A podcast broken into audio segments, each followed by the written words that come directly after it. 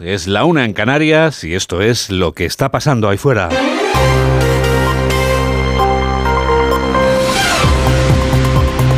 Onda Cero. Noticias fin de semana. Juan Diego Guerrero. Buenas tardes a todo el mundo. Lo que decide la Unión Europea sobre los impuestos nos afecta a quienes vivimos en los 27 países comunitarios. Por eso es importante saber si tal y como habían anunciado, los ministros de Economía de la Unión Europea están ya anunciando ahora mismo los cambios en las reglas fiscales. La reunión del ECOFIN, que es ese grupo de 27 ministros europeos de Economía, se celebra en Santiago de Compostela. En la ciudad de la cultura de Galicia está una mujer de Onda Cero, Marta Rodríguez. ¿Está hablando ya la vicepresidenta Nadia Calviño?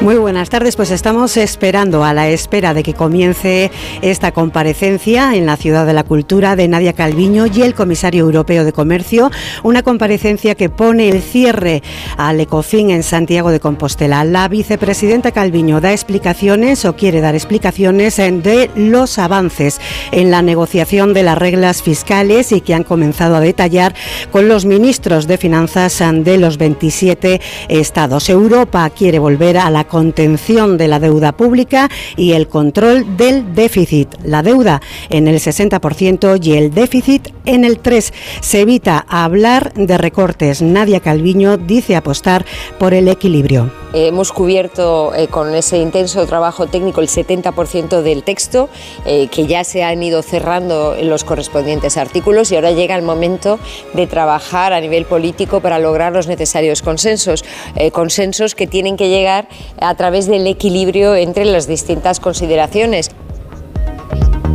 Eso era lo que decía Nadia Calviño al comienzo de esta reunión del ECOFIN.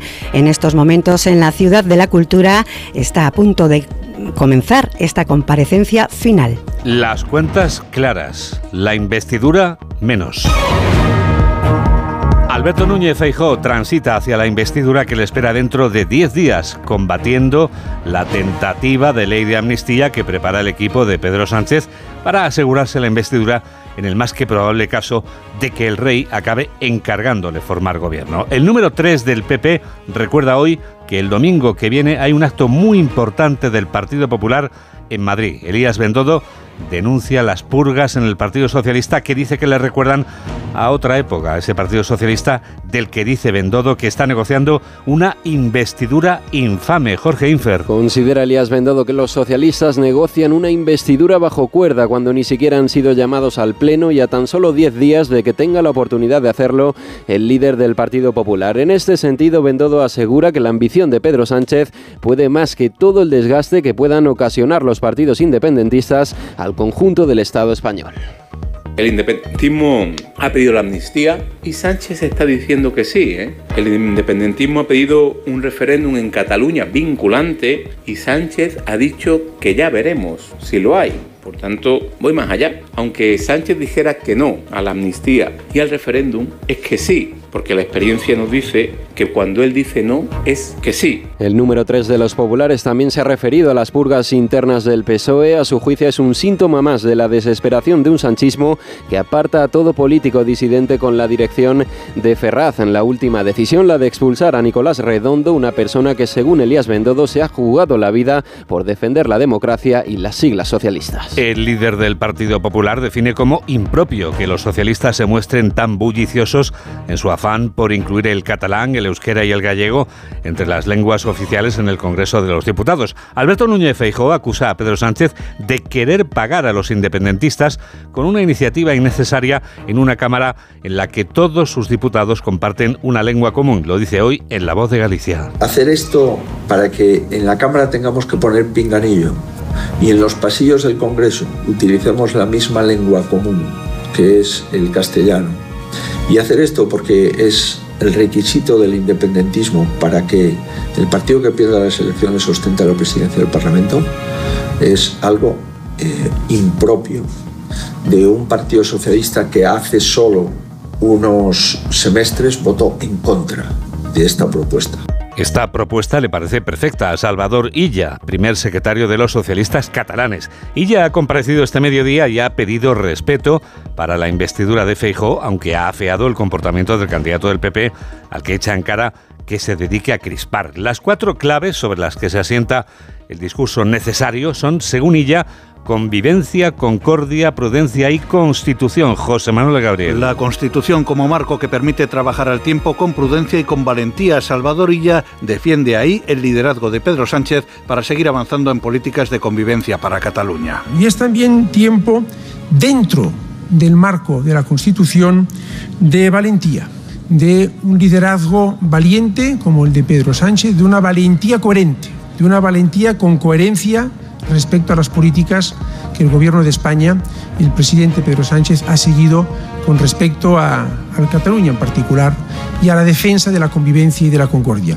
El primer secretario del PSC ha pedido también respeto para Feijó, aunque el líder popular no se respete a sí mismo. Dice ella que Feijó, en vez de buscar apoyos a su investidura, se dedica a criticar y a crispar. Esquerra y Junts ya se disputan el mando a distancia de la investidura de Pedro Sánchez, porque la número dos de Esquerra comparte con Carlas Puigdemont el cartel de fugada de la justicia española, por mucho que ella se autodefina como exiliada. Marta Rovira recuerda que da por hecho que habrá ley de amnistía antes de sentarse a negociar. Miriam Nogueras, portavoz de Junts en el Congreso, sube la apuesta y aprieta los machos a Sánchez, recordando que su partido cobra por adelantado. Redacción de Onda Cero en Cataluña, Marcos Díaz. Un precio que no piensan rebajar y que incluye además el referéndum y el uso del catalán en el Congreso y en la Unión Europea. Miriam Nogueras, líder de Junts en la Cámara Baja. Nosotras Nosotros no aflojaremos, no nos temblarán las piernas, tampoco rebajaremos demandas como hacen algunos.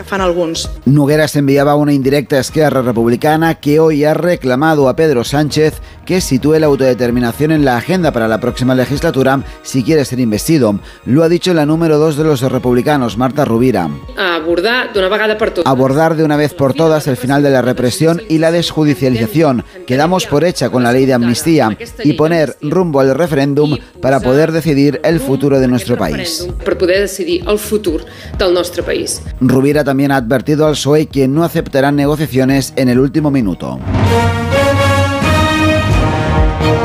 Imaginar a Donald Trump calladito es difícil, pero no imposible si hacemos caso al fiscal que ha pedido a la jueza que ponga una mordaza al aspirante republicano que quiere repetir como presidente de la nación más poderosa del mundo. Corresponsal de Onda Cero en Norteamérica, Agustín Alcalá. El fiscal Jack Smith, que ha acusado a Donald Trump de conspirar para revertir el resultado de las elecciones presidenciales del 2020 que ganó Joe Biden, pidió ayer a una jueza de Washington que tape la boca del expresidente porque sus comentarios en las redes sociales, en mítines políticos y en declaraciones a los medios de comunicación pueden provocar la violencia y grave daño a la administración de la justicia, de la que forman parte los fiscales que le investigan, los empleados del Departamento de Justicia, de los tribunales y también los posibles jurados que deberán decidir si es culpable o no de los cargos de los que está acusado. Desde el anuncio de las imputaciones en este caso, el acusado se ha dedicado a lanzar mensajes en las redes sociales que son incendiarios y despectivos casi a diario, se queja el fiscal Smith. Trump y sus abogados tienen hasta el próximo día 25 de este mes para responder y entonces la jueza Tania Kutkan, objetivo también de los comentarios del expresidente, deberá decidir la manera de limitar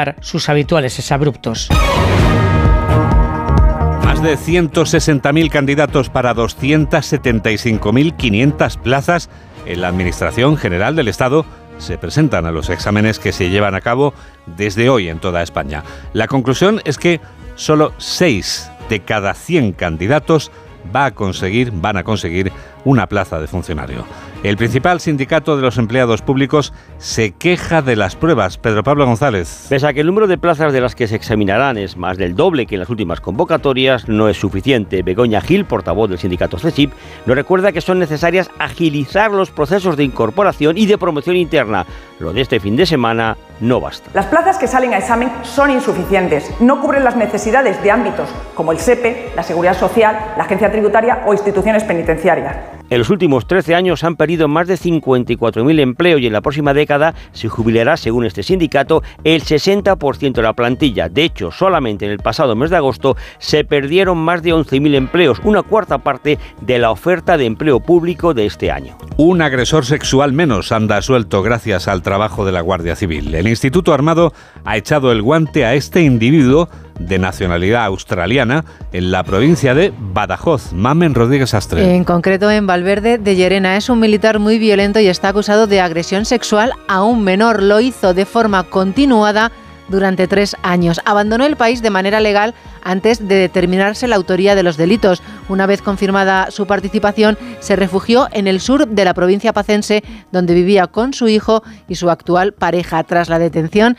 la mujer se encerró con el niño, negándose a entregar al menor. Hoy el niño se encuentra sano y salvo en Australia con su madre biológica, el padre detenido, a la espera de ser extraditado. Ya que estás aquí, Mamen, seguiremos en las próximas horas con este sin vivir, este no saber si sacamos ropa ligera o ropa de abrigo, gafas de sol o chubasquero. El domingo Juan Diego llega más agua. Otro sistema frontal asociado a la borrasca dejará lluvia abundante de nuevo en el oeste y en el centro. En esta ocasión llegarán al Mediterráneo, pero no a Baleares. De nuevo tendremos cuidado en Galicia, el norte de Extremadura y en el sistema central. La chaqueta será un poco más gordita, salvo en Murcia, donde escalarán hasta los 33, en Andalucía Oriental y en Mallorca. El resto pasaremos la jornada entre 22 y 27, salvo en Ávila y en León, donde no alcanzarán la veintena. Tenemos toda la radio por delante. Onda Cero. Noticias fin de semana. 2 y 11, 1 y 11 en Canarias. Una semana después del devastador terremoto de Marruecos, sigue tratando de despertar este país de la pesadilla. Las autoridades instalan escuelas, luz y agua en los campos de refugiados mientras continúa la búsqueda de víctimas. Una mujer de Onda Cero, que ha viajado hasta el corazón de la tragedia, nos lo cuenta. Diana Rodríguez es nuestra enviada especial a Marruecos. Primera semana del terremoto y la zona afectada es tan grande que todavía hay pueblos y aldeas a los que no ha llegado la ayuda. Pese a esto, el Atlas marroquí se ha convertido estos días en el epicentro de la solidaridad. Miles de voluntarios llegados de todo el mundo se organizan para repartir agua, víveres, colchones, ropa y mantas porque cientos de miles de personas se han quedado sin hogar y por la noche en la montaña hace mucho frío. Hanel Abdelawi, cooperante española de la ONG Islamic Relief, espera que el mundo no se olvide de los marroquíes. Son poblaciones que todavía mantienen una esperanza, todo mejorará, pero obviamente son conscientes de que les va a llevar tiempo, están muy preocupados por las condiciones climáticas ahora que se aproxima el invierno. En poblaciones del Atlas como Asni, Imlil o Amismis proliferan las tiendas de lona a lo largo de la carretera. En uno de estos campamentos de desplazados viven ahora Lubna y su familia casi con lo opuesto. Somos del Sáhara. Hemos perdido todo. Ahora somos unos miserables. Mientras los marroquíes miran al cielo ante la amenaza de posibles lluvias que podrían hacer de la zona cero un barrizal intransitable. El comité de emergencia sigue activo para apoyar a la población afectada por los daños del terremoto en Marruecos. Médicos del mundo, Oxfam Intermón, Plan Internacional, World Vision, Educo y Aldeas Infantiles están uniendo sus fuerzas para ayudar a nuestro país vecino. Puedes hacer tu donativo enviando un Bizum al código 02076 y también en la web comiteemergencia.org. Y ahora llega el epílogo. El epílogo que firma Julián Cabrera. Hola Julián. Hola Juan Diego, muy buenas tardes. Bueno, pues ponemos epílogo a una semana en la que los regates desde el partido del gobierno y sus socios para conseguir dar carta de normalidad a la amnistía de Puigdemont y los condenados del proceso están generando una tensión inédita por las cosas que se dicen y la vez impropia de una democracia europea.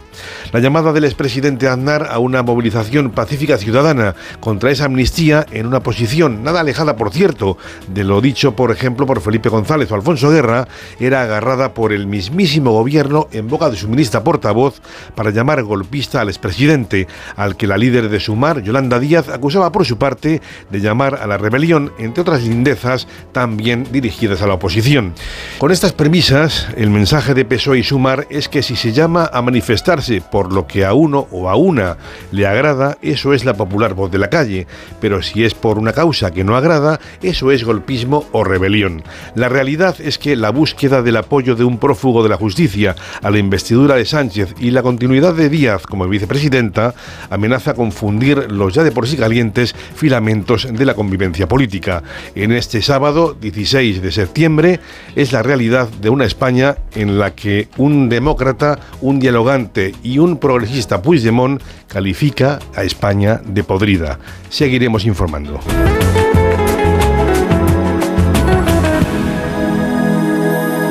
Dos y cuarto, una y cuarto en Canarias, el momento ideal para el deporte. O sea, el deporte con David Camps. ¿Qué tal, David? ¿Qué tal, Juan Diego? Muy buenas tardes. En apenas 45 minutos, Carlos Sainz va a empezar la calificación en el Gran Premio de Singapur. Y empiezo por Carlos Sainz porque de momento marca el ritmo allí en Singapur porque ha sido el más rápido esta mañana en, los tercera, en la tercera sesión de entrenamientos libres y fue el más rápido en la primera y en la segunda. Fernando Alonso no tanto, decimotercero, pero Carlos Sainz por delante de Russell, de Norris y de Verstappen. Veremos a ver si es capaz de conseguir la pole, ser el más rápido y mañana salir a las 2 de la tarde. Eso es, a esta misma hora estaremos viviendo intensamente Ahí ya. estamos, con lo cual primero y ojalá que, ¿por qué no? Optando al triunfo en este Gran Premio de Singapur, optando al triunfo en Primera División en el nuevo San Mamés. Están el Athletic de Bilbao y el Cádiz. Es la quinta jornada que empezó ayer con el triunfo del Rayo Vallecano 2-0 ante el Alavés. Y de momento, sin goles en San Mamés. Gorka Cítores, buenas tardes. Hola David, ¿qué tal? Muy buenas tardes. Ha arrancado a las 2 de la tarde este partido. Previamente se ha guardado un minuto de silencio en memoria de las víctimas por el terremoto de Marruecos y también por las inundaciones de Libia. Y como bien dices, de momento sin goles en la catedral, domina el Atleti, pero carece de pegada. De momento ni Conan Ledesma en la portería del Cádiz ni Unai Simón en la portería del Atlético han tenido que sufrir remate alguno prácticamente en los casi 14 minutos de partido que llevamos en el estadio de Samamés. Por cierto, con muy buena entrada en la catedral, con mucha presencia de aficionados amarillos del Cádiz. 14 minutos de juego, primera parte, empatan a cero Atlético y Cádiz. Estaremos pendientes, si hay cualquier novedad, seguiremos atentos a este empate a cero entre el Athletic de Bilbao y Cádiz, como atentos estaremos a partir de las tres y media en el Radio Estadio al Barcelona Betis, que se juega a las nueve de la noche, el Barça, que podría ser líder provisional. Alfredo Martínez, buenas tardes.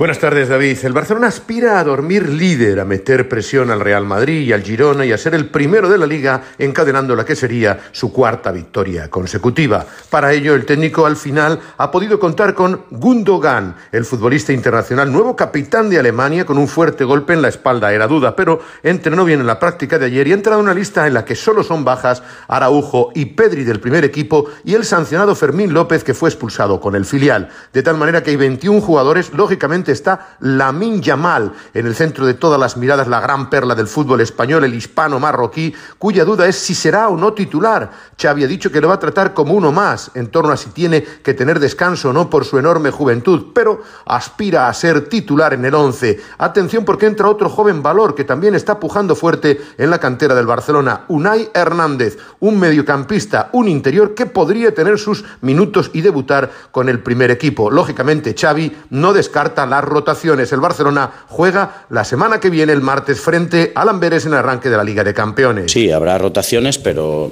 bueno, no, por, nuestra idea, sino también por, necesidad, ¿no? A nivel físico, jugando prácticamente cada tres, cuatro días. Ahora en 22, en 22 días tenemos siete partidos, ¿no? Por lo tanto, todo el mundo participará, haremos rotaciones, haremos cambios y hay plantilla para, para eso, ¿no? Eh, lo exige el calendario, lo necesitarán muchos futbolistas que también ahora vienen de selección y seguramente alguno vamos a proteger para, para mañana, pero en general sí, habrá rotaciones y habrá cambios porque el calendario y los partidos así lo exigen. ¿no? Se espera un gran ambiente en el Estadio Olímpico de Montjuic. Se han vendido muchas localidades y por primera vez se puede rozar el lleno. El Betis tiene bastante tirón y a buen seguro que arropará la afición a los suyos. En cualquier caso, en el Barcelona, la duda es si Rafinha, que llegó de los últimos, estará en el once titular o cuáles son los jugadores que descansarán en este primer choque post-virus FIFA. Gracias, Alfredo. El Barça busca el liderato provisional. El Betis busca situarse en puesto de Liga de Campeones. Víctor Lozano, buenas tardes. Hola David, ¿qué tal? Muy buenas tardes. Pues es la primera vez que el Real Betis visita el Estadio Olímpic de Montjuic para enfrentarse al Barça y lo hará con bajas muy significativas. Eso sí, como argumento ilusionante para poner en problemas al equipo de Xavi, Manuel Pellegrini dispondrá del hace pocas fechas jugador azulgrana Abde, que podría debutar con la camiseta verde y blanca precisamente contra su ex equipo. En el capítulo de bajas, el técnico chileno pierde a Sabali, lesionado con Senegal, y también a Guardado, que se unen a las ausencias de Fekir, William Carballo y Claudio Bravo, todos ellos también por lesión, y a la de Aitor Ruibal, recuperándose de una operación de apendicitis. Por contra, el técnico chileno sí podrá disponer de Luis Enrique, Abde y Sergi Altimira. También han viajado a Barcelona los canteranos Pablo Busto, Asane Diao y Enrique Fernández, los dos primeros entrenándose con el primer equipo y con opciones de debutar, así como los guardametas Fran Vieites y Guillerme. Este último está entrando en las convocatorias de los eh, partidos de fuera de casa ante la persistencia en las molestias que tiene de baja a Claudio Bravo. Así las cosas, la alineación no diferirá mucho de la formada por Ruiz Silva en portería, en defensa Bellerín y Abner en los laterales, con Petzela y Bartra en el eje de la zaga, un doble pivote por delante con Guido Rodríguez y Marc Roca en la media punta. Por banda derecha yo apuesto por Luis Enrique, aunque también podría jugar Rodri, mantenerse Rodri en el once inicial. A su lado Isco y en la izquierda Ayoce y en la, en la delantera, jugador que está en muy buena forma, William José. Hoy visita al Barça un Betis muy culé, ya que hoy estarán en el Estadio Olímpico de Montjuic hasta seis jugadores que han vestido de blaugrana. Bellerín, Miranda, Bartra, Sergi Altimira, Chadi Riad y el mencionado Abde. Más alicientes y morbo, imposible. Gracias, Víctor. El partido es a las 9 de la noche, a la misma hora, pero mañana juega el líder, el Real Madrid, ante la Real Sociedad del técnico Carlo Ancelotti habla de Bellingham y del lesionado Vinicius. No tenía el papel que tiene ahora, ahora juega eh, en una liga importante, eh, en un club importante, eh, pero está haciendo muy bien, no me sorprende esto, está muy, muy focalizado, muy serio, muy profesional, no es uno que puede perder la cabeza si alguien habla bien de él. El jugador que tiene personalidad, sobre todo personalidad más que calidad, te permite que una camiseta tan importante como es la de Real Madrid no, no te pesa. El día preciso no sé, la, la realidad es que está recuperando muy bien, no tenemos forzar su recuperación, como he dicho, pero está bien, entonces eh, está aumentando la carga de trabajo, creo que la próxima semana empezará a hacer una parte de trabajo con el equipo. Eh, yo creo que va a recuperar antes de las seis semanas que eh, han dicho. ¿Y recuperará Ancelotti a algún otro jugador? Fernando Burgos, buenas tardes. Hola, ¿qué tal? Buenas tardes. Sí, recupera a uno ya confirmado por el técnico italiano, Dani Ceballos que el 13 de julio, el tercer día de la pretemporada del Real Madrid, se lesionó en el tendón distal del músculo bíceps femoral derecho. Han pasado dos meses y tres días y Dani Ceballos, que entrena con el grupo, entrenó con el grupo en el día de hoy con un aparatoso vendaje en esa pierna derecha, entra por primera vez en la convocatoria. Es la buena noticia, la menos buena que Mendy, que se lesionó el 29 de julio en el clásico de Dallas frente al Barça en el bíceps femoral derecho, iba para dos semanas, lleva seis y no está previsto que debute eh, esta temporada el próximo domingo, pero sí para el siguiente miércoles en, la, en el debut de Liga de Campeones frente al Unión Berlín también en el Estadio Santiago Bernabéu, pero hay que estar eh, muy cuidadoso y ser muy precavido con las lesiones musculares del futbolista francés. No hay convocatoria todavía, va a entrar Ceballos, no Mendy, y van a entrar los 12 futbolistas que se fueron con sus selecciones. Han vuelto todos en perfectas condiciones. Mañana los podrá utilizar Ancelotti, no va a utilizar a todos, evidentemente. Lunin va a ser suplente de Kepa, por ejemplo, y vamos a ver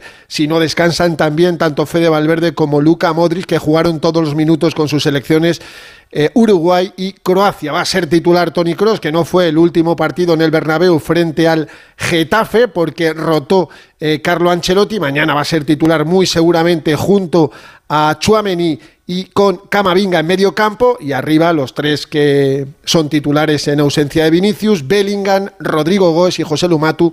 José Lumato, por cierto, los tres marcaron en la ventana con sus selecciones con Inglaterra, con España y con Brasil. Va a rotar Ancelotti también en otras posiciones porque, como decía Xavi, el Madrid va a tener también siete partidos en 21 días, cinco de Liga y dos de Champions y ya te apunto la fecha del posible regreso de Vinicius Junior. Hoy son 22 días lesionado, va a volver o el 30 de septiembre sábado frente al Girona en Montilivi o el 3 de octubre martes en el Diego Armando Maradona frente al Nápoles. Gracias, Fernando. Hasta luego. ¿Cómo sigue el partido en Samamés, Gorka? Seguimos sin goles al paso por el 21 y medio de esta primera parte en la Catedral. Destaca simplemente un choque cabeza con cabeza, tanto de Fali, el defensor del Cádiz, como de Gorka Guruceta, el delantero del Atlético. Ambos se recuperaron y ya volvieron al terreno de juego. Falta favorable al Cádiz, lejana todavía sobre la portería de Unai Simón. 22 minutos de juego, primera parte en Samamés. Seguimos sin goles y casi sin ocasiones. Atlético 0, Cádiz 0. En un par de horas en Mestalla, un clásico del fútbol español, Valencia Atlético de Madrid, novedades del Valencia. Eduardo Esteve, buenas tardes. Hola David, buenas tardes. Con dos bajas fundamentales afronta el Valencia el encuentro de hoy frente al Atlético de Madrid en el estadio de Mestalla. Rubén Baraja no va a poder contar ni con Fulquier ni tampoco con Gabriel Paulista. Todo apunta que Mosquera será el titular junto a Diacabí en la defensa valencianista. Habla maravillas Rubén Baraja del rival, el Atleti del Cholo. Eh, el Atlético de Madrid es uno de los mejores rivales de, de la liga y fuera de casa también lo es porque es un equipo que tanto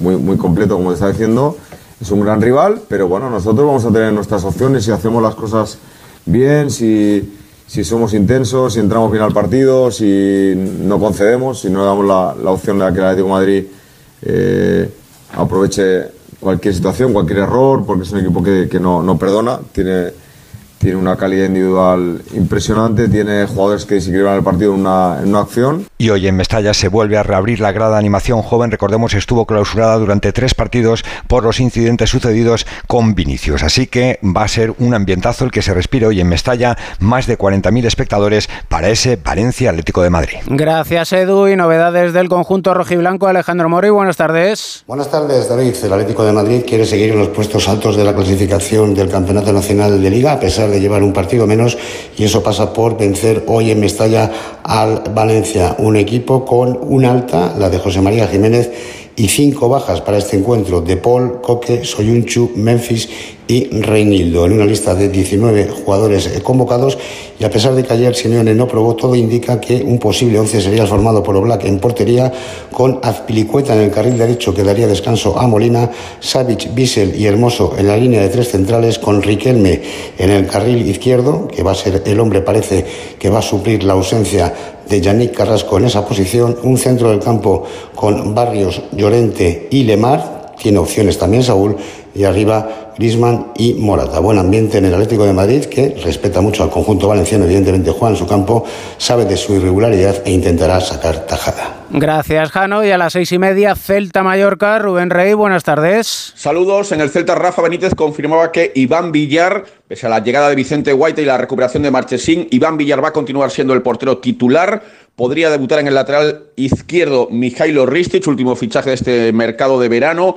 Además, la baja de Franco Cervi, Carlas Pérez tiene el alta médica, pero confirmaba el técnico que no está para 90 minutos. Por lo demás, nos esperan grandes novedades en un Celta que viene de cosechar, de conseguir en la última jornada su primera victoria de la temporada, ese 2-3 en Almería. Enfrente el Mallorca, que no ha empezado bien, solo dos puntos de 12 en este arranque liguero para el conjunto de Javier Aguirre, que no podrá contar con Mascarel, tampoco con la ausencia, dos, tres meses de baja de Raillo podría jugar, podría entrar Nastasic y confirma el técnico del Mallorca que tras dos penaltis fallados por Muriki, si hay hoy lanzamientos de los 11 metros, será Muriki quien los siga tirando. Gracias Rubén. Además tenemos que estar pendientes de la penúltima etapa de la Vuelta Ciclista a España en los alrededores de Madrid con 10 puertos de montaña. Juan Clavijo, buenas tardes.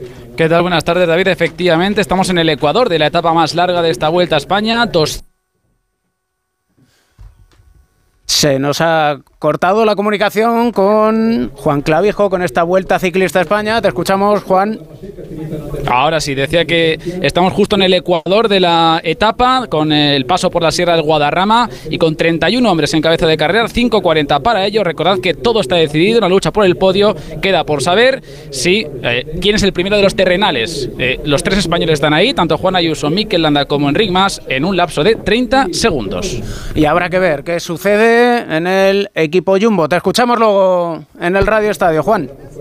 De acuerdo, David. Y esta tarde viviremos también la Supercopa Endesa. Se hace el telón al baloncesto español Victorio de Aro. Muy buenas tardes. ¿Qué tal, David? Y llega con muchas ganas a la capital del Segura. Media hora tardaron en agotarse los abonos de esta Supercopa ACB que va a dar el pistoletazo de salida a la temporada de baloncesto nacional.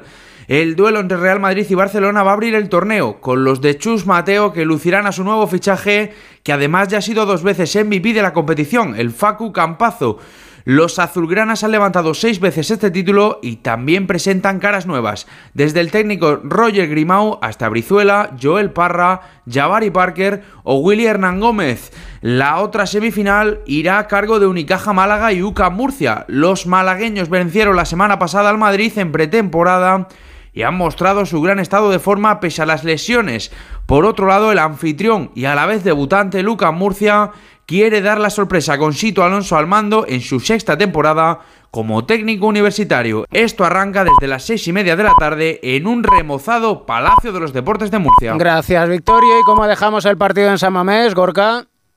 Con 27 minutos de juego de la primera parte y con el resultado inicial, es decir, Athletic 0, Cádiz 0. Gracias, Gorka. A partir de las 3 y media, Juan Diego, el Radio Estadio, te puedes subir al tren. A buen seguro que te vas a subir al tren porque a las 9 de la noche vas a estar un poquito, un poquito nervioso. Un poco tenso, claro, porque jugar en Tenso el- no, nervioso. Tenso no estés, es solo fútbol. Sí, solo Es fútbol. un partido más, Que quinta jornada de liga. verdad. Yo me- La tensión es buena. Exactamente. Que lo luego vas al médico y... uf. Es cierto, es cierto. Además, oye, lo importante es disfrutar del deporte, que es lo más bonito, Y de la- y de la vida, ya sabes. Y de la vida en general.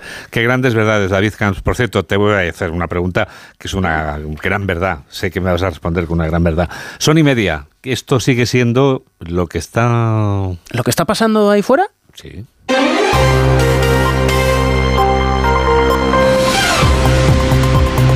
Onda Cero.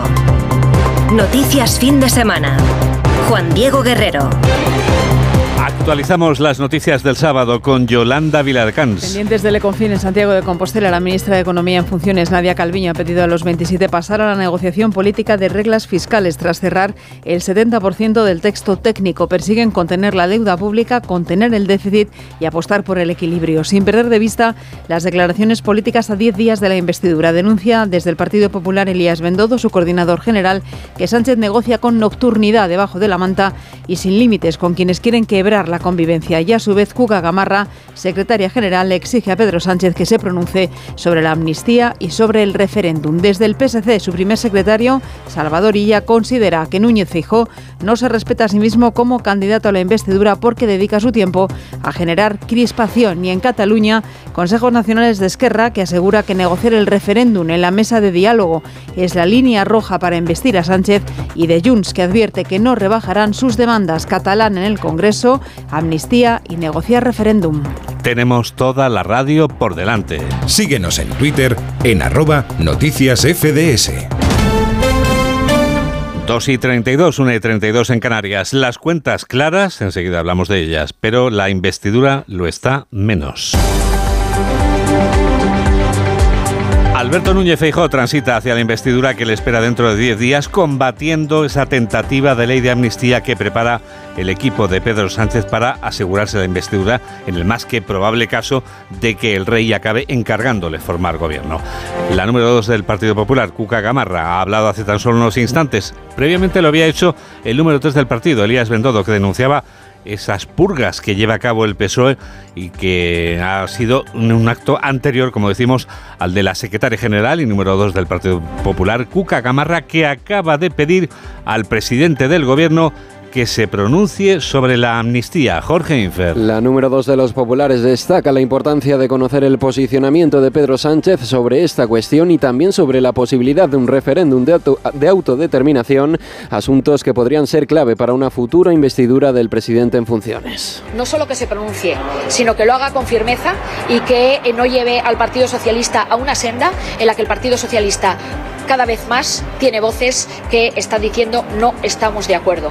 Sobre, las voces disidentes del Partido Socialista también se ha referido hoy el coordinador general del Partido Popular, Elías Bendodo, ha defendido la figura de Nicolás Redondo, que dice ha sido expulsado por un sanchismo con síntomas de desesperación. El Partido Socialista de Pedro Sánchez es la Unión Soviética, con purgas incluidas. El que habla es apartado Esto recuerda otros tiempos y otras latitudes. Eso es lo que es Sánchez hoy.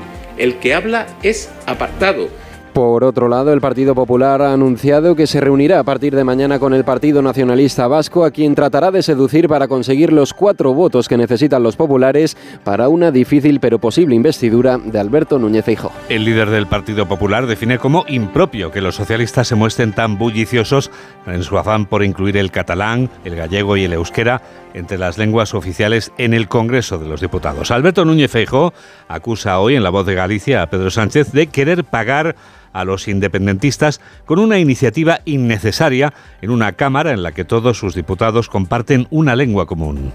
Hacer esto para que en la Cámara tengamos que poner pinganillo y en los pasillos del Congreso utilicemos la misma lengua común, que es el castellano. Y hacer esto porque es el requisito del independentismo para que el partido que pierda las elecciones ostente la presidencia del Parlamento es algo eh, impropio de un partido socialista que hace solo unos semestres votó en contra de esta propuesta. Esta propuesta, en cambio, le parece perfecta a Salvador Illa, el líder de los socialistas catalanes. Illa ha comparecido esta mañana y ha pedido respeto para la investidura de Feijo, aunque haya afeado el comportamiento del candidato del PP, al que ha echado en cara que se dedique a crispar. Las claves sobre las que se asienta el discurso necesario en estos momentos son, según ella, convivencia, concordia, prudencia y constitución. José Manuel Gabriel. El primer secretario del PSC ha explicado que dentro del marco constitucional también cabe la valentía por lo que ha defendido el liderazgo de Pedro Sánchez para seguir desarrollando políticas de concordia y convivencia para Cataluña. Salvador Illa defiende en esta cuestión, además del valor, la prudencia. Y es también tiempo dentro del marco de la Constitución de valentía, de un liderazgo valiente como el de Pedro Sánchez, de una valentía coherente, de una valentía con coherencia respecto a las políticas que el Gobierno de España, el presidente Pedro Sánchez, ha seguido con respecto a, a Cataluña en particular y a la defensa de la convivencia y de la concordia. Y ya ha pedido respeto para los tiempos de la investidura que ha dicho corresponden ahora a Núñez Feijóo, aunque el líder popular no se respete a sí mismo. En lugar de explicar un proyecto para intentar ganar la confianza de la Cámara, dos más dos hacen cuatro, no tiene los apoyos del señor Feijóo, pero en lugar de esforzarse en conseguirlos, dedica su tiempo a criticar, a descalificar, a generar crispación. Aunque ni él mismo se respeta, Asimismo, es también momento de respetar los tiempos de la investidura. Salvador ya ha indicado que la España real, la que salió de las urnas el 23J, es la España de la pluralidad y la diversidad. Ione Belarra acaba de quitarse la máscara. El desafío a sumar es evidente por parte de la líder de Podemos. Dice que habla con dolor. En estos años, además, y lo digo con inmenso dolor, Podemos ha sido sometido a un proceso que no se puede llamar de unidad. Un proceso injusto que ha derivado además en la pérdida de votos y de escaños. Acuerdos, y os lo digo de corazón, acuerdos en estas condiciones no se pueden volver a repetir. Esquerra y Junts ya se disputan el mando a distancia de la investidura de Pedro Sánchez porque la número 2 de Esquerra comparte con Carlas Puigdemont el cartel de fugada de la justicia española. Marta Rovira recuerda que da por hecho que habrá ley de amnistía antes de sentarse a negociar. Y Miriam Nogueras, portavoz de Junts en el Congreso, sube la apuesta y aprieta todavía más los machos a Sánchez, recordando que Junts cobra por adelantado. Redacción de Onda Cero en Cataluña, Marcos Díaz. Esquerra y Junts han celebrado hoy sus respectivos consejos nacionales para enviar advertencias a Pedro Sánchez. Ambas formaciones colocan la amnistía, el referéndum y el uso del catalán en el Congreso y en la Unión Europea como exigencias irrenunciables. Los republicanos, de hecho, ya asumen la medida de Graciam como una realidad porque, dicen, iba incluida en la investidura de Francina Armangol como presidenta del Congreso. La número 2 de Esquerra, Marta Rubira, alerta al presidente del gobierno en funciones que la negociación del resto de demandas no marcha bien. No vamos bien, no vamos del todo bien. Y Esquerra no quiere una negociación de último minuto, con concesiones de última hora, con fines partidistas.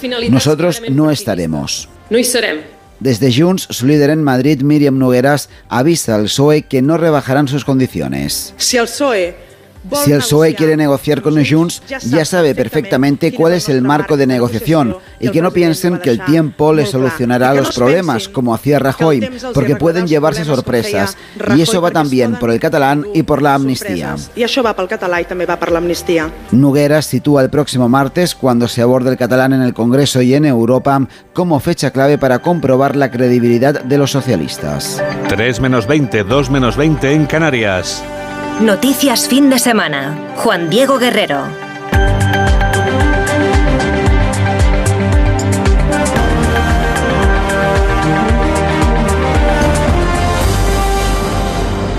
Está claro que lo que decide la Unión Europea sobre los impuestos nos afecta a quienes vivimos en los 27 países comunitarios. Por eso, sin duda es importante saber si, tal y como habían anunciado los ministros de Economía de la Unión Europea, se han puesto de acuerdo en los cambios de las reglas de juego.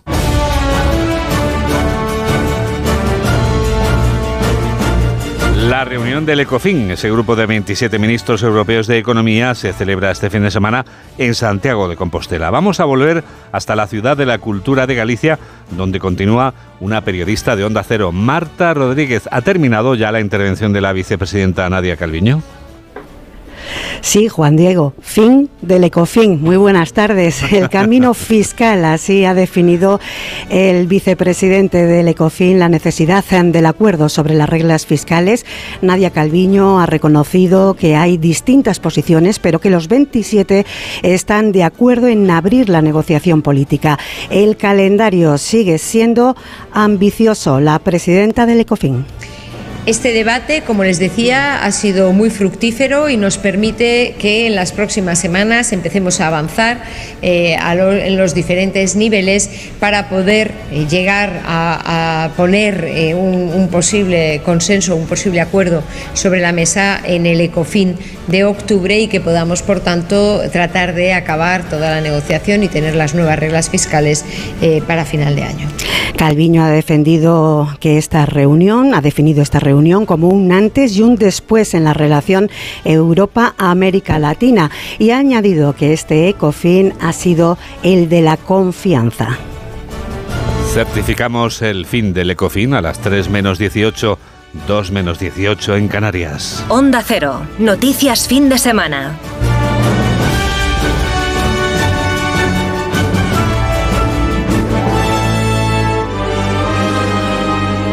Ahora tenemos una buena noticia con la esperanza de que lo mejor esté por llegar.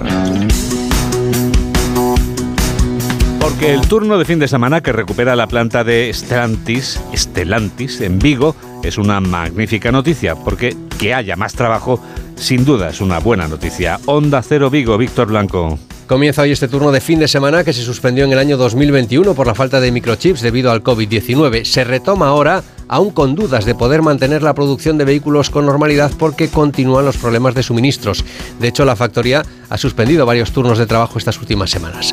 En cualquier caso, se confía en que la situación se vaya estabilizando. Se ha contratado a 700 eh, trabajadores y pueden crearse otros 2.000 empleos en las industrias auxiliares. Se producirán unos 1.300 vehículos entre el sábado y el domingo.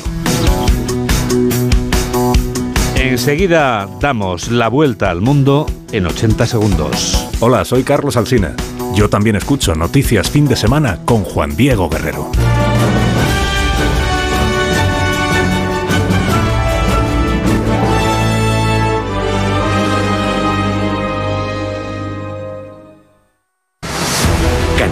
Revital. Tomando Revital por las mañanas recuperas tu energía, porque Revital contiene ginseng para cargarte las pilas y vitamina C para reducir el cansancio. Revital, de Pharma OTC.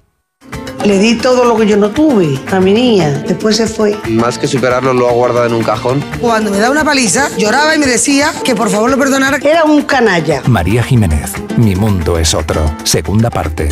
Mañana a las nueve y media de la noche en La Sexta. Serie documental completa ya disponible en A3 Player. ¿Y cómo lo detectáis antes de que entren? Pues con la tecnología Presence. Por ejemplo, detectamos si intentan sabotear la alarma con inhibidores y los sensores de las puertas y ventanas que nos avisan antes de que alguien entre. Y mira, Ana, estas cámaras tienen análisis de imágenes y así vemos si es un peligro real. Pero lo importante es que si pasa algo, nosotros respondemos al momento. Este verano protege tu hogar frente a robos y ocupaciones con la alarma de Securitas Direct. Llama ahora al 900-272-272. Síguenos en Facebook en Noticias Fin de Semana Onda Cero. Es el momento del Foreign Affairs. Noticias del resto del mundo. ¿Dónde empezamos, Laura? Seguimos con la atención puesta en Marruecos, Juan Diego, una semana después del devastador terremoto que sacudió varias provincias del sur del país, provocando la muerte de casi 3.000 personas y dejando más de 5.000 heridos. Miles de familias continúan durmiendo en la calle, dentro de Jaimas, y con el paso de los días crece el temor a la llegada del invierno. Siguen también los trabajos de las autoridades para instalar luz y agua en los campamentos. Se improvisan escuelas y en algunos lugares continúan buscando todavía víctimas bajo los escombros. Diana Rodríguez es la enviada especial de Onda Cero a Marruecos. Primera semana del terremoto y la zona afectada es tan grande que todavía hay pueblos y aldeas a los que no ha llegado la ayuda. Pese a esto, el Atlas marroquí se ha convertido estos días en el epicentro de la solidaridad. Miles de voluntarios llegados de todo el mundo se organizan para repartir agua, víveres, colchones, ropa y mantas porque cientos de miles de personas se han quedado sin hogar y por la noche en la montaña hace mucho frío. Hanel Abdelawi, cooperante española de la ONG Islamic Relief, espera que el mundo no se olvide de los marroquíes. Son poblaciones que todavía mantienen una esperanza, todo mejorará, pero obviamente son conscientes de que les va a llevar tiempo, están muy preocupados por las condiciones climáticas ahora que se aproxima el invierno. Los marroquíes miran al cielo ante la amenaza de posibles lluvias que podrían hacer de la zona cero un barrizal intransitable. El comité de emergencia se mantiene activo para apoyar a la población afectada por los daños del terremoto. Médicos del mundo, Oxfam Intermón, Plan Internacional, World Vision, Educo y aldeas infantiles están uniendo sus fuerzas para conseguir fondos con los que aliviar el sufrimiento de nuestro país vecino. Se puede hacer un donativo enviando un Bizum al código 02076 y en la web comitéemergencia.org. En Libia, tras el paso del ciclón que ha causado 20.000 muertos entre muertos y 20.000 desapariciones, también intentan sobreponerse a esta catástrofe. Sí, ahora con el temor de las autoridades a la propagación de enfermedades por la descomposición de los cadáveres, aunque en este sentido expertos de la Organización Mundial de la Salud y de Cruz Roja han querido enviar un mensaje de tranquilidad al declarar que los cuerpos de fallecidos en catástrofes por traumatismo o ahogamientos, por ejemplo, no constituyen una amenaza inmediata por posible aparición de epidemias. ¿Dónde continuamos, Laura, el recorrido internacional? En Ucrania, con suma y siguen los avances de las tropas ucranianas ante el ejército ruso atrincherado ahora en el este y en el sur del territorio. Kiev denuncia el lanzamiento de más de 300 misiles rusos en Gerson en solo un día y mientras Rusia comunica la muerte de un civil en un ataque ucraniano en la región de Donetsk. Y sobre el terreno la noticia también, Juan Diego, de la peregrinación a la localidad ucraniana de Uman, lugar de nacimiento de uno de los fundadores e iconos del judaísmo, de 32.000 judíos ultraortodoxos para celebrar este fin de semana el comienzo del nuevo año নিয়োগ হদিয়াও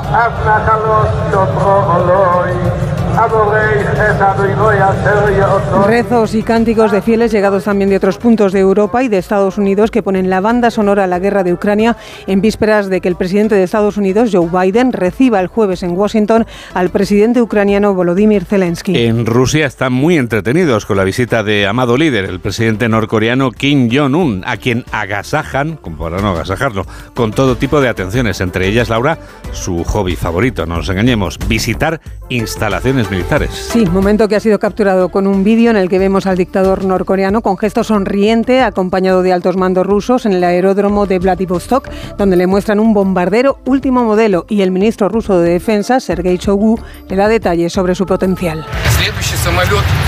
Puede volar de Moscú a Japón y luego regresar, transportando 12 misiles, cada uno de ellos con 6.000 kilómetros de alcance. Según las crónicas rusas, el líder norcoreano se ha mostrado profundamente impresionado por la avanzada tecnología aeroespacial rusa. En Italia, la avalancha de migrantes y refugiados que llegan a la isla de Lampedusa, donde superan ya en número a los residentes, sigue siendo uno de los quebraderos de cabeza para el gobierno de Giorgia Meloni. La primera ministra italiana vuelve a mirar a Europa exigiendo soluciones y con propuestas como la creación de una misión naval europea que ataje, dice la crisis, impidiendo la salida de migrantes de sus países de origen. La crisis migratoria el debate mientras el drama y el goteo de víctimas por esta situación continúa. Corresponsal de Onda Cero en Italia, Darío Menor. La última víctima del drama migratorio en el Mediterráneo central es un bebé fallecido esta madrugada al poco de nacer a bordo de una nave a poca distancia de Lampedusa, donde ha sido enterrado. Esta isla italiana ha recibido a cerca de 10.000 desplazados en los últimos días, muchos de los cuales ya han sido trasladados a otros puntos del país. La presión migratoria que Italia está subiendo al inicio de este año es insostenible. La primera ministra Giorgia Meloni ha señalado que la situación resulta insostenible, pidiendo ayuda a la Unión Europea para establecer una misión que impida que partan desde el norte de África las barcas cargadas de inmigrantes. El hecho de que en lo que llevamos de año se hayan duplicado los desembarcos respecto al mismo periodo de 2022, superando ya los 127.000, ha propiciado que a Meloni le llevan las críticas incluso de parte de sus socios de gobierno. ¿De qué más se habla hoy en el mundo, Laura? Se habla del primer aniversario que se cumple este sábado de la muerte en Irán de la joven Masha Amini, que desencadenó la ola de manifestaciones que supuso uno de los mayores desafíos de los últimos años a la teocracia iraní. Una ONG local, por cierto, denuncia la detención ilegal este sábado del padre de Amini, quien habría sufrido amenazas de la Guardia Revolucionaria antes de ser liberado. Unos hechos desmentidos por las autoridades iraníes. Y de Fernando Botero, el artista colombiano fallecido a los 91 años en Mónaco, también se habla y se dice que sus restos van a ser trasladados a la localidad italiana de Pietrasanta, donde vivió en los últimos años, mientras en Medellín, su ciudad natal, se declaran siete días de luto y se organizan homenajes por todo el país, por toda Colombia, al artista colombiano más universal. Pocas cosas hay más universales que la Catedral de Notre Dame, símbolo de París, que resurge de sus cenizas literalmente tras el incendio que dañó este templo hace cuatro años, como pasa el tiempo. A 15 meses de la reapertura oficial completa y definitiva, tras un complejo proceso de restauración, se celebra hoy una jornada de puertas abiertas que sirve de pequeño anticipo. Corresponsal de Onda Cero en París, Álvaro del Río. Andamios y grúas cubren aún buena parte de la Catedral de Notre Dame que entra en la recta final de su reconstrucción. Quedan 15 meses para que de nuevo abra sus puertas y este fin de semana, con motivo de las jornadas del patrimonio, lo que se ha dado acceso en la explanada del templo es a las diferentes operaciones de rehabilitación con charlas y talleres. El reto más inmediato, levantar su icónica aguja, como explica Philippe Jost, responsable de las obras.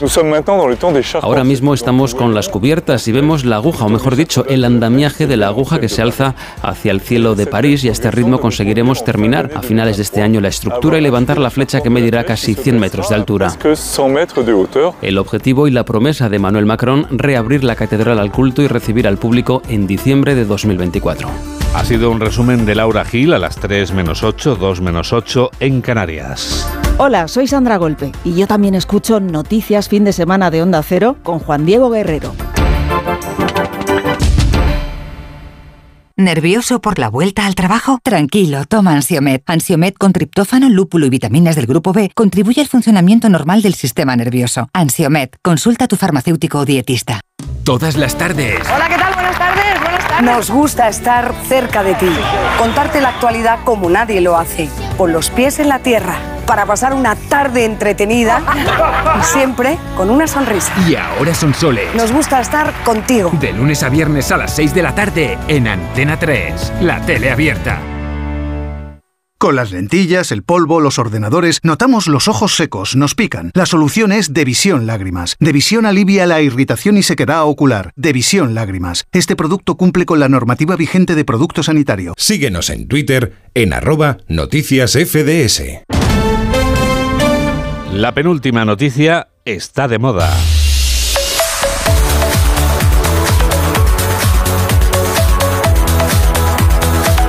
Está de moda la moda que desfila por la pasarela de la Fashion Week de Madrid, que este sábado vive su penúltima jornada. Marisa Menéndez. La gran pasarela de la moda de Madrid finaliza mañana después de una intensa semana en la que diferentes puntos de la capital, no solo IFEMA, han sido escenario de la moda de nuestro país. Un calendario compuesto por 41 creadores que están presentando su colección primavera-verano para hombre, para mujer y para genderless. Las incorporaciones en esta edición, la número 39, son el diseñador cordobés Andrew Pocrit o la firma Simorra. Ha vuelto además la diseñadora catalana Teresa Helbig. Aunque da moda por ver esta tarde y mañana quedan también los principales galardones. Hoy se entrega el premio L'Oréal París, mañana los premios Allianz Ego Confidence por la mañana y el Mercedes-Benz Fashion Talent para terminar.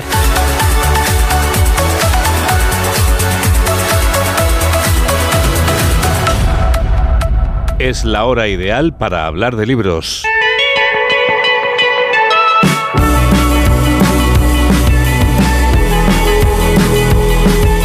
Hablamos de libros con Paco Paniagua. En Cantabria, en Puente Viesgo, se ha presentado esta semana la nueva novela de María Oruña, una de las escritoras de misterio más consagradas en España. Los Inocentes es el título. En ella narra las misteriosas muertes de un grupo de empresarios en pleno baño en el balneario de Puente Viesgo. Ficción, pero muy inquietante. Pues esto es de un sector inmobiliario que vienen eh, aquí al balneario de Puente Viesgo porque una vez al año se reúnen en un punto de España, pues como para confraternizar, para hablar de sus cosas y esto que lleva a más negocios, ¿no? Y tienen tal poder económico que pueden cerrar el templo del agua durante un par de horas y la sorpresa es que eh, allí tienen en efecto un regalo para ellos, pero este regalo es mortal y una vez que se abre este regalo todos empiezan a morir. Los Inocentes, la nueva novela de María Oruña.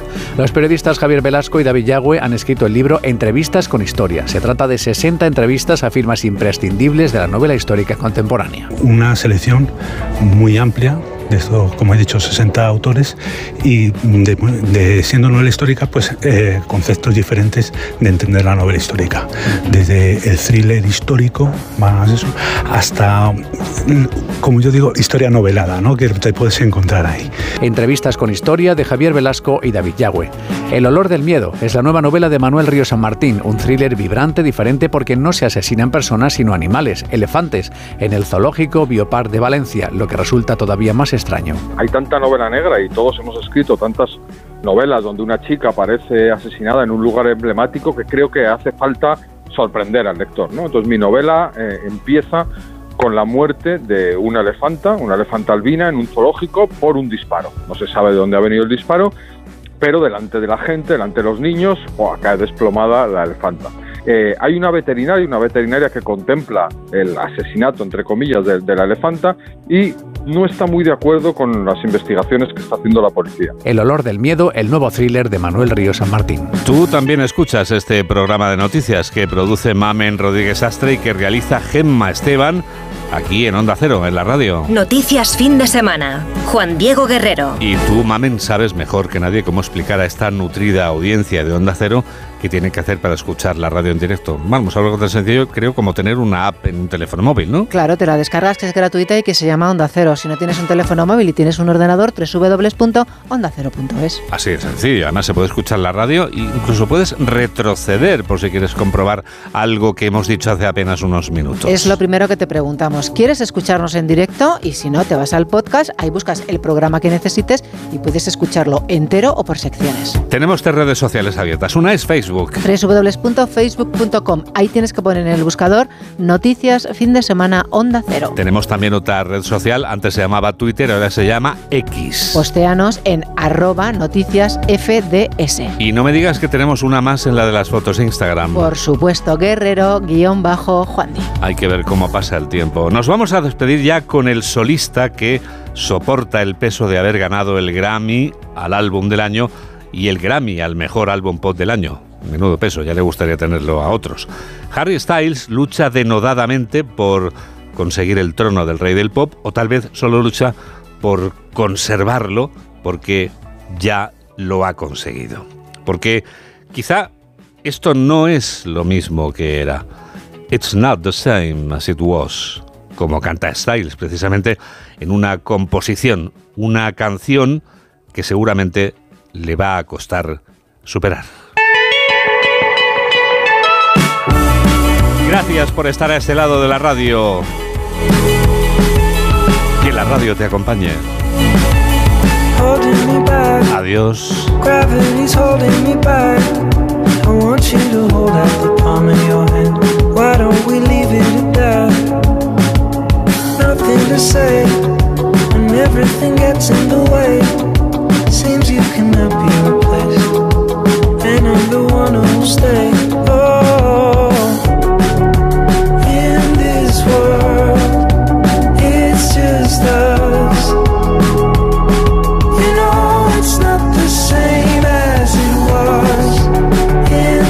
Harry,